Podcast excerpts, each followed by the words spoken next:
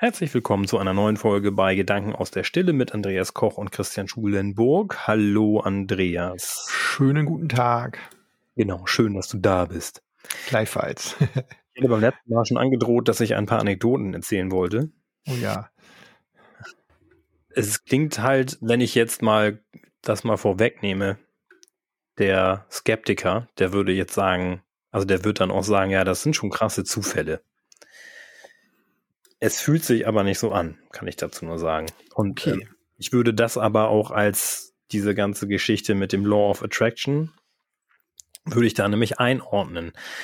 Als ich nämlich an meinen derzeitigen Wohnort zurückgekehrt bin, da sind so einige Dinge zusammengekommen, die äh, nicht so richtig zufällig irgendwie sich anfühlten. Also ich hole ein wenig aus. Ich war lange auf der Suche nach dem, was ich mal arbeiten soll, tun will oder überhaupt jetzt mir irgendwo, irgendwo mit Geld zu verdienen.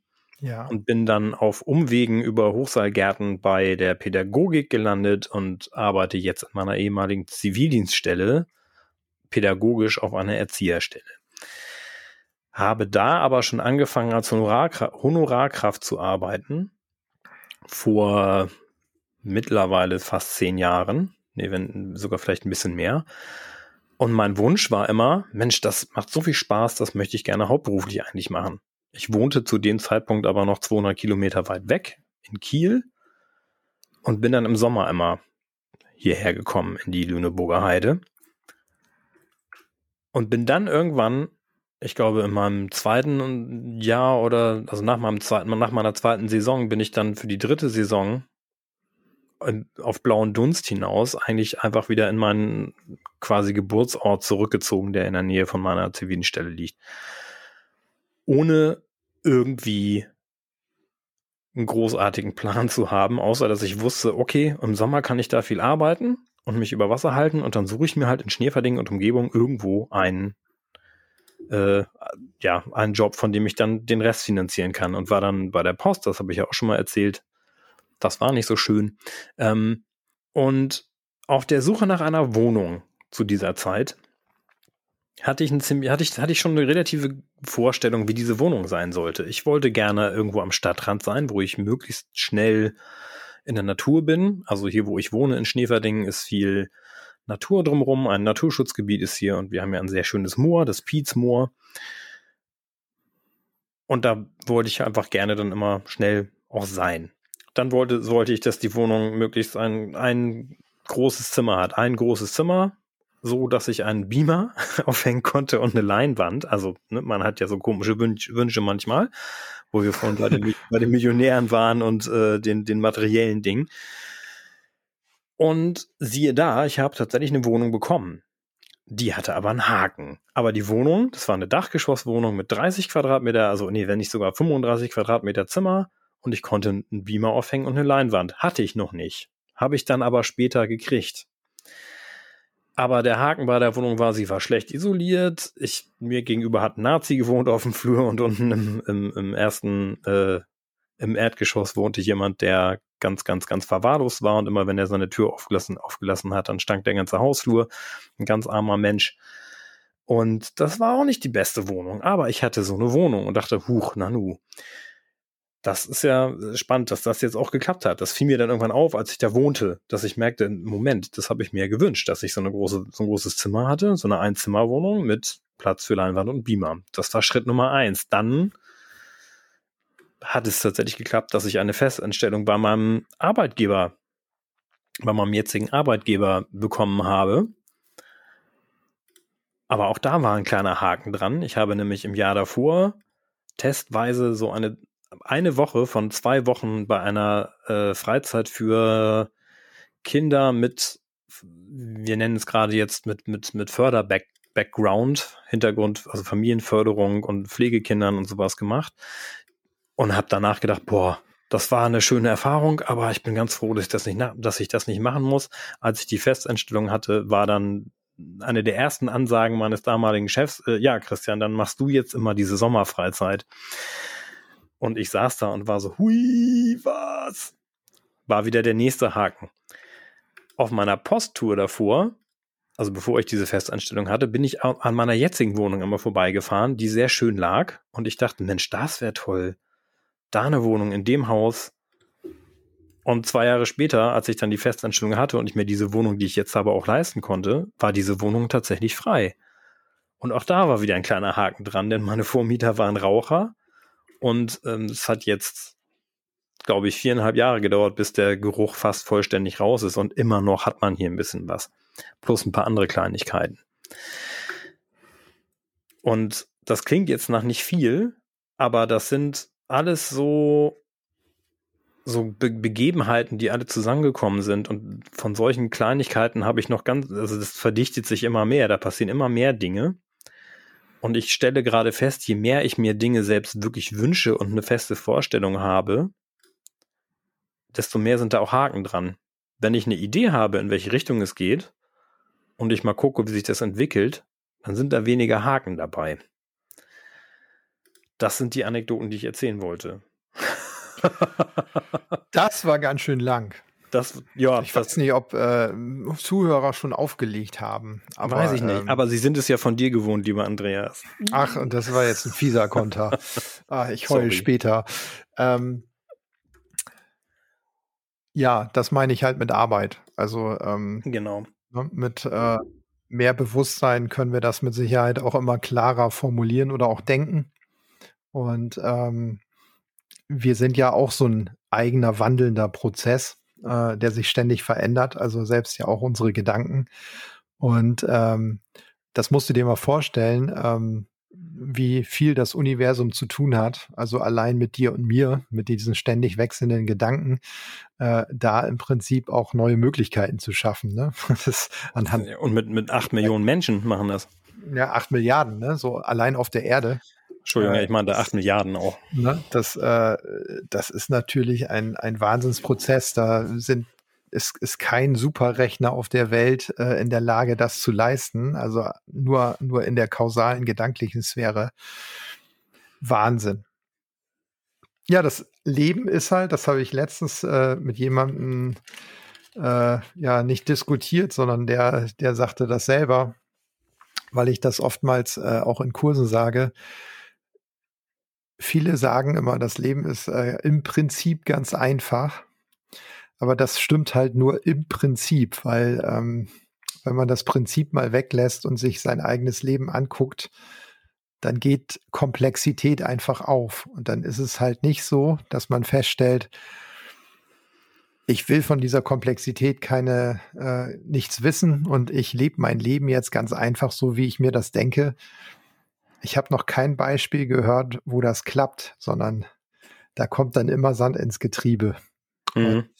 Ich habe ganz viele Beispiele schon selber erfahren und auch davon gehört, dass wenn man sich dem eigenen Leben dann stellt, sich bewusst damit beschäftigt, dass relativ schnell Veränderungen eintreten, die dann irgendwann halt auch äh, positiv bewertet werden können vom Einzelnen. Und äh, das ist, glaube ich, ein ganz großer Knackpunkt. Also auf der einen Seite, wie wir Menschen es gerne so im kleinweltlichen Ich hätten. Aber das ist nur so eine Vereinfachung. Und wenn wir uns dann doch mal mit allem beschäftigen, mit uns selber halt, da werden wir ja immer gestartet und auf uns zurückgeworfen, wenn es mal nicht klappt, funktionell oder Schmerz da ist oder was auch immer, ne, oder Schicksale. Äh, und wir fangen dann an, uns mit uns selber und unserem Leben zu beschäftigen, dann geht auf der einen Seite zwar Komplexität auf, aber auf der anderen Seite haben wir auch sofort diesen Ursache- und Wirkungseffekt, äh, dass sich was verändert. Und ähm, das ist das, womit ich äh, auch in meinem Leben zu tun habe, überhaupt keine Frage.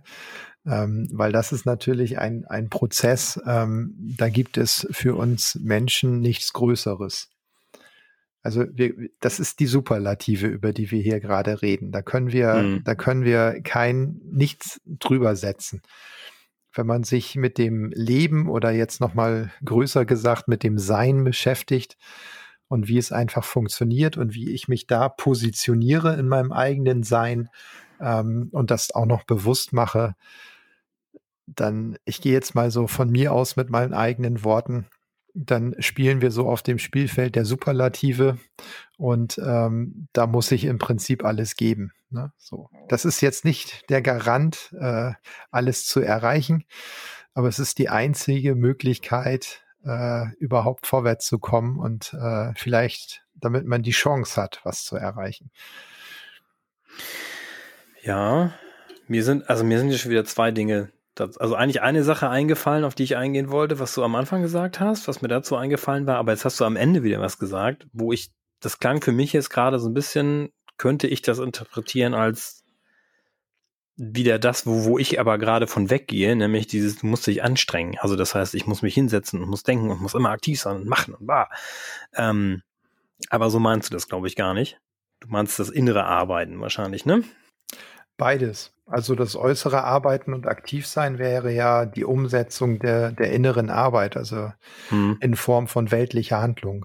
Ähm, nee, ich meine jetzt nicht äh, nur im Außen aktiv sein. Nee, nee, mhm. nein, nein. Das ist schon eine, ich sag mal, eine Handlungskette, ja. die im Prinzip von innen nach außen oder von der Stille in die Aktivität führt oder oder. Ja. Natürlich geht das auch andersrum so, aber äh, grundsätzlich, um PS auf die Straße zu bringen, äh, von, von innen nach außen. Das habe ich mir auch gedacht. Ich wollte es nur noch mal klarstellen. Sehr ähm, schön. Weil das ja so eine, so, ein, so, ein, so eine Wechselwirkung ist. Ne? Hatten wir ja drüber gesprochen mit dem, man hat einen Gedanken, man entwickelt den, dann spricht man mit jemandem drüber, dann lässt man das wieder ruhen. Vielleicht wie so ein Hefeteig und wenn er aufgegangen ist, dann kann man das Brot draus backen. Und das andere, was du aber meintest mit dem, ah, jetzt würde ich gerne zurückspülen können, spülen, zurückspulen können, was du gesagt hast. Es passt aber zu dem, was du eben gesagt hast. Ich bin nämlich äh, heute rein in Anführungszeichen zufällig über einen Beitrag von Eckhart Tolle gestolpert. Eckhart Tolle ist jetzt, glaube ich, nicht jedermanns Tasse Tee, aber ich finde, der hat sehr schöne Ansätze, die man auch einfach rein philosophisch betrachten kann. Und da geht es um die Emotionen. Und der Beitrag, den ich jetzt gesehen habe, da geht es um darum, dass man Emotionen auch durchaus mal zulassen kann oder sollte sogar, sich aber halt nicht dran festhalten. Ja. Und das ist ja auch die Kraft der Gedanken, um das wieder aufzuarbeiten, ein bisschen. Also, was du meintest, war, nee, streichen wir das. Nicht das, was du meintest, sondern das, was ich da interpretiert habe, gerade bei dem, was du gesagt hast, ist, man muss, also das wäre meine Interpretation dessen, was du gesagt hast, man muss auch einfach mal akzeptieren und hinnehmen, was einem gerade passiert ist. Und das ist das, was Eckhart Tolle da auch, auch nämlich sagt. Also wenn ich einfach mal jetzt die Emotion akzeptiere und die, die auch die Situation, ähm, Gut, kleine Anekdote, letzte Woche bei mir, ich war weg, bin wiedergekommen in meinem Auto und in meinen neuen Reifen, in dem einen steckte ein Dorn und dann war der Reifen platt. Kann ich jetzt mich hinstellen und schon wieder sagen, so eine Scheiße, was soll der Kack und mich total drüber ärgern. Ich habe mich dann an dem Sonntag dazu entschieden, okay, gut, der Reifen ist jetzt platt, ich kümmere mich morgen weiter drum und habe das einfach mal hingenommen. Das war nicht einfach und es ging mir dann auch zwei Tage nicht so super, weil auch nicht alles rund gelaufen ist aber ich habe die Situation trotzdem erstmal genommen und habe dann bin damit einfach umgegangen und habe dann auch kurz den Ärger und die Frustration zugelassen und sie einfach mal durch durch durchgelassen und dann aber mich auch nicht gedanklich daran aufgehangen. Und das ist das, was Eckhart Tolle nämlich dann sagt, wenn du die Emotionen mal durchlässt und sie akzeptierst, dann gehen die auch leichter wieder. Und je mehr du es schaffst, deine Situation zu akzeptieren und die Emotion, die damit einhergeht, dann auch einmal kurz durchzulassen, desto weniger negative Emotionen wirst du haben oder die werden nicht so einen hohen, nicht so eine hohe Amplitude haben. Und wenn ich mich gedanklich daran aber festhalte, wenn ich jetzt hier immer noch sitzen würde, so, Mist, jetzt habe ich schon wieder fast 200 Euro für so einen Reifen ausgeben müssen, dann wird es irgendwann dysfunktional das muss jetzt ja nicht nur so eine, so eine, so eine rein grobstoffliche Sache sein. Also er, er, bringt das Beispiel mit seinen verstorbenen Eltern, dass er da dann traurig war und hat es aber geschafft, das zu akzeptieren, traurig zu sein und das auch ein bisschen loszulassen. Und jetzt äh, guckt er so die Memorabilia seiner Eltern an und hat dann da keine negativen Empfindungen mehr. Mhm. So.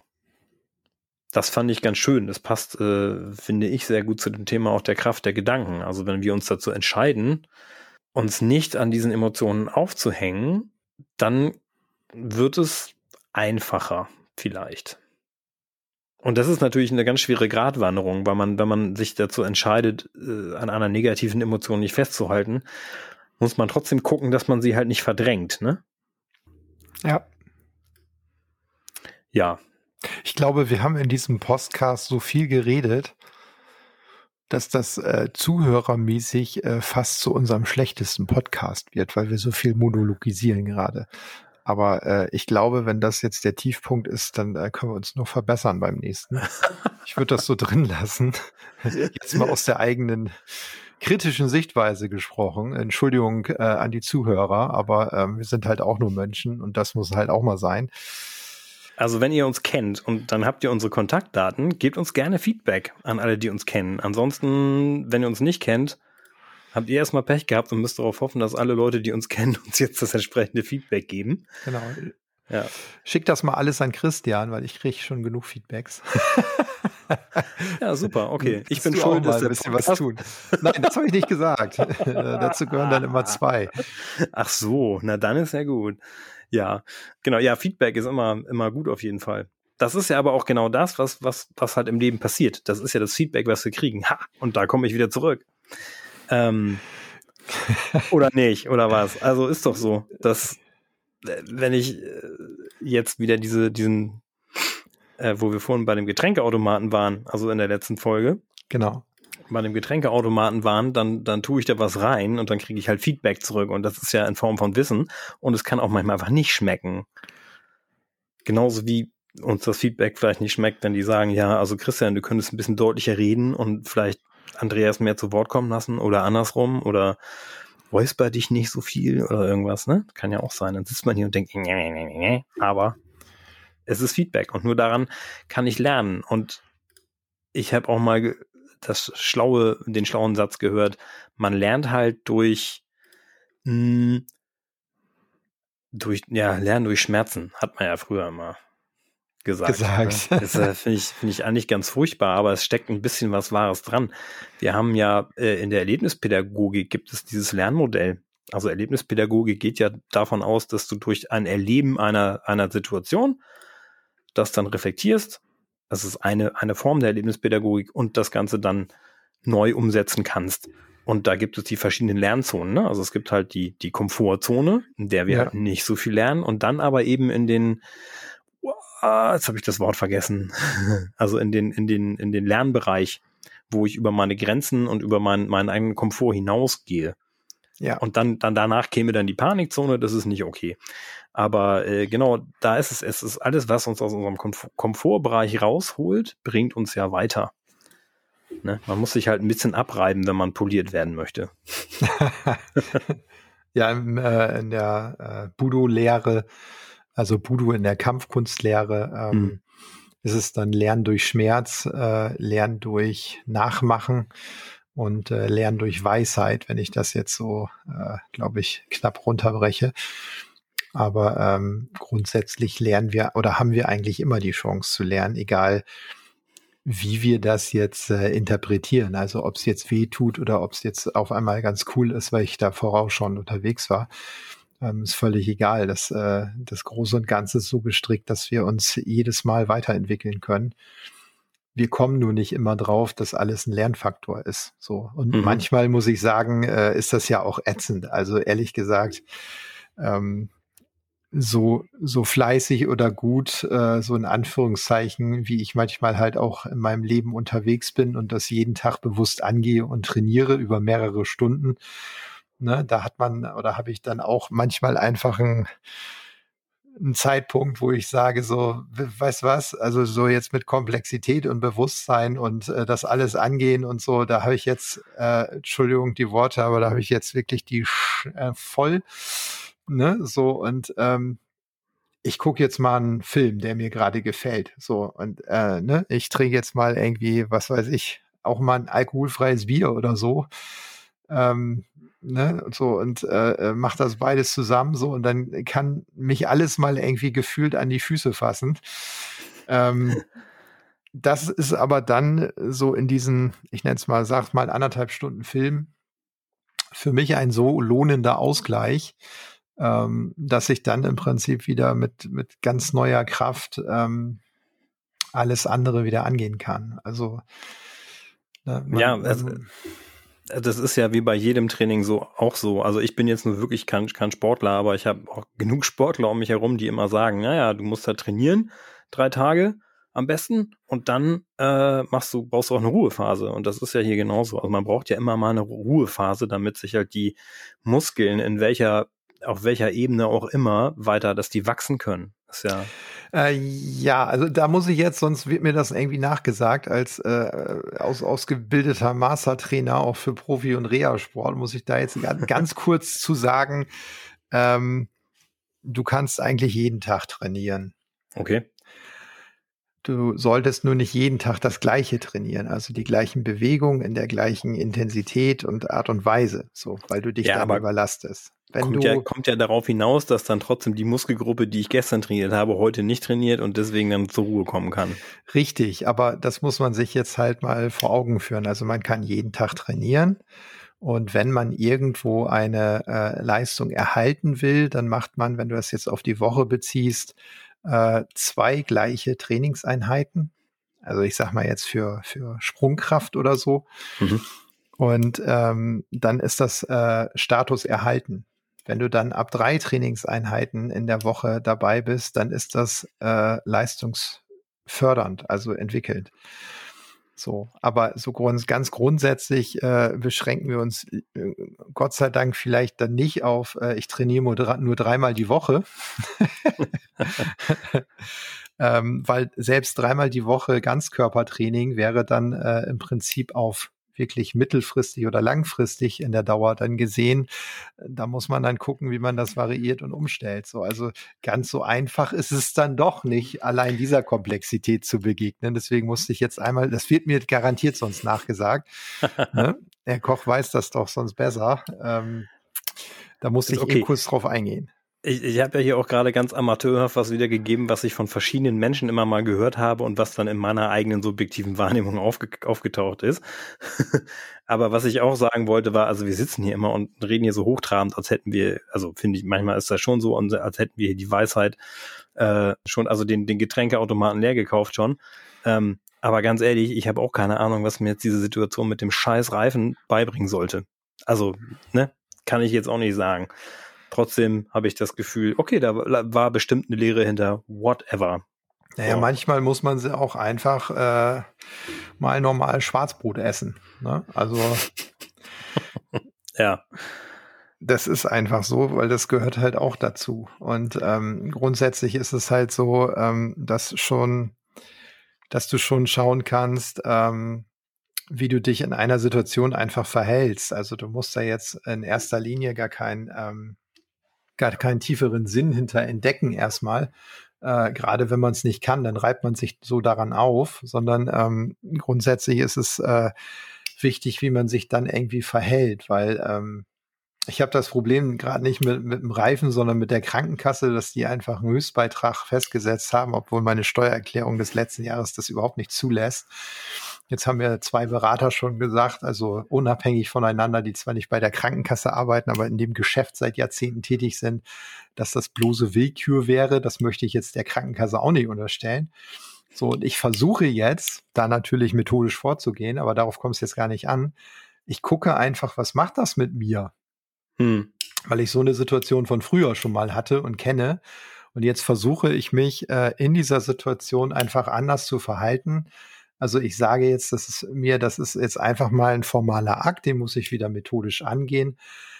Aber ich bitte mich und das Universum darum, dass das mir einfach nicht wirklich schlechte Laune macht. So und diesen Ansatz, den finde ich gerade ganz angenehm, äh, weil ich den dann einfach abarbeiten kann, wie du auch deinen Reifen. Mhm. Und ehrlich gesagt lasse ich mir davon gerade nicht die Laune verderben. So und das ist für mich gerade wirklich ein praktikabler Ansatz. Ähm, der mit Sicherheit äh, äh, auch einiges an Arbeit kostet. Also sich dahin zu bringen, da nicht schon wieder zu sagen, äh, was soll das und ne, wieso ich und bla bla bla. So, aber ähm, ich finde gerade meine, meine Mühe, meine Arbeit an diesem Thema, das ist es wert, weil ich fühle mich gerade ganz gut und ich lasse mir davon nicht meine Stimmung und meine Laune äh, verhageln und äh, kann das einfach abarbeiten auf dieser Basis und das äh, so weitermachen. So und ähm, deswegen passieren uns wahrscheinlich, bin ich davon überzeugt, äh, Dinge auch mehrmals im Leben, damit wir aufgrund unserer Erfahrungswerte in einer Situation äh, dann die Möglichkeit haben, uns nochmal für uns, für unsere Stimmung, für unsere Entwicklung ähm, besser, besser in Anführungszeichen zu verhalten, äh, so dass uns dann irgendwann äh, wahrscheinlich irgendwie immer so nach, äh, weiß nicht, Licht, Liebe, äh, guter Stimmung, äh, da vom Status her so, äh, ja, der Sinn steht, egal welche Situation wir über, äh, erleben.